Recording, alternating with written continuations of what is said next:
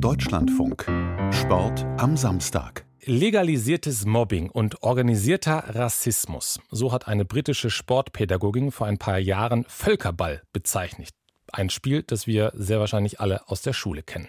In Brasilien gibt es aber eine Gruppe von Menschen, für die Völkerball ein Weg zur Selbstermächtigung ist. Für Homosexuelle, Transmenschen oder Queere. In immer mehr Städten gibt es immer mehr Teams, die spielen. Niklas Franzen hat ein Turnier für uns besucht. Camila geht einen Schritt zurück. Sie lässt den Ball dreimal tippen, dann rennt sie zur Linie und schleudert den Ball mit voller Wucht nach vorne. Er prallt an die Schulter eines jungen Mannes. Volltreffer. Er muss hinter die Linie auf der anderen Seite, denn durch Camilas Treffer ist er verbrannt, wie sie es hier nennen. Der Steinplatz liegt in Campo Grande, ganz im Osten von Rio de Janeiro.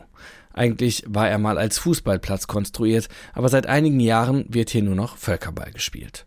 Auf dem Platz trainieren die Queimados do Campinho. In dem Völkerballteam spielen ausschließlich LGBTQI.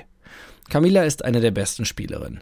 Sie ist 20 Jahre alt. Die blond gefärbten Haare hat sie zu kleinen Zöpfen geflochten, nach oben gebunden. Sie ist eine Transfrau. Ich habe schon viele Vorurteile erlebt. In vielen Sportarten gibt es keinen Platz für uns. Hier beim Völkerball ist das anders. Immer mehr LGBTQI spielen Völkerball, vor allem weil sie in vielen anderen Sportarten nicht willkommen sind. Das Spiel ist gerade in den Vorstädten beliebt, wo die finanziell Benachteiligten leben. Campo Grande liegt 40 Kilometer vom Zentrum Rios entfernt. Es ist eine der gewalttätigsten Regionen der Stadt und wird von paramilitärischen Milizen kontrolliert.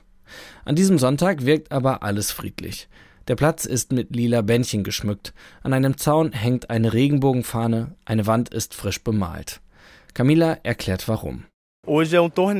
Heute findet ja ein Turnier statt. Es kommen einige Teams von außerhalb, aus ganz verschiedenen Orten. Das Gewinnerteam erhält 500 Reais. Das sind umgerechnet 100 Euro. Eigentlich sollten mehr als zehn Teams antreten, doch am Tag zuvor gab es heftige Regenfälle in der Stadt. Zwölf Menschen kamen ums Leben. Deshalb konnten viele Mannschaften nicht anreisen. Es wird improvisiert, spontan finden sich neue Teams zusammen.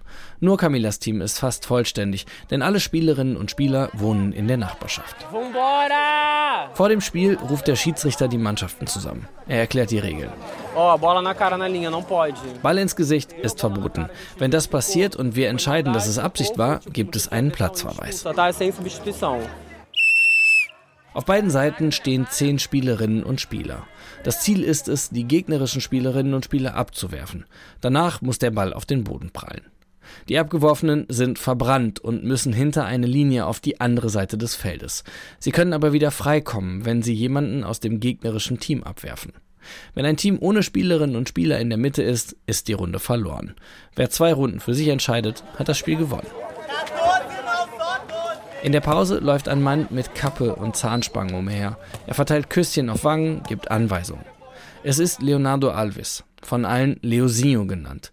Er ist einer der Gründer des Teams. Wir haben bei Null angefangen. Niemals hätten wir gedacht, dass es diese Dimension annehmen würde. Die Queimados do Campinho haben es zu einiger Bekanntheit gebracht. Das liegt vor allem an den sozialen Medien. Auf TikTok folgen ihnen eine halbe Million Menschen. Bei Instagram haben sie 155.000 Follower. Sie sind das bekannteste Völkerballteam des Landes. Sie haben sogar einen Sponsor, einen lokalen Unternehmer. Ich spiele Völkerball, seit ich denken kann. Es macht Spaß, ist aber auch eine Ablenkung. Auf dem Platz vergessen wir unsere Probleme, unsere Schulden. Einigen hilft es, gegen ihre Depression zu kämpfen. Das sagt Leosinho. Er ist 35 und damit deutlich älter als der Rest des Teams. Die Familien einiger Mitspieler akzeptieren die Sexualität ihrer Kinder nicht. Wir setzen uns oft zusammen und reden im Team darüber. Es ist wie eine Gruppentherapie. Hier geht es um mehr als um Sport, das wird schnell klar. Es ist eine Gemeinschaft. Leosinho ist in der Nachbarschaft aufgewachsen. Er kennt hier fast alle. Seine Mutter ist evangelikale Pastorin. Ihre Kirche liegt dem Völkerballplatz direkt gegenüber.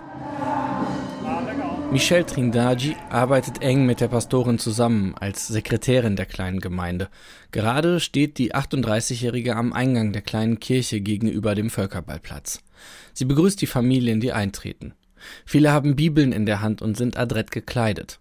Das ziemliche Gegenteil des bunten Spektakels auf der anderen Seite der Straße. Früher war der Platz ausgestorben. Sie sorgen dafür, dass mehr Menschen in den Stadtteil kommen. Sie respektieren uns und wir respektieren sie. Sagt Michel Trindade. Manchmal spielen unsere Jugendlichen mit ihnen. Ihr Team gegen ein Team aus der Kirche. Aber nicht alle Menschen denken so wie Trindade. Immer noch gibt es viele Vorurteile, schildert Camila. Einmal haben sie Eier auf den Platz geworfen, während wir hier spielten. Im Großen und Ganzen seien die meisten Nachbarinnen und Nachbarn aber tolerant. Viele von ihnen haben sich an diesem Sonntag rund um den Platz versammelt. Es gibt Bier, aus Boxen dröhnt ohrenbetäubend laute Bai-Funk-Musik.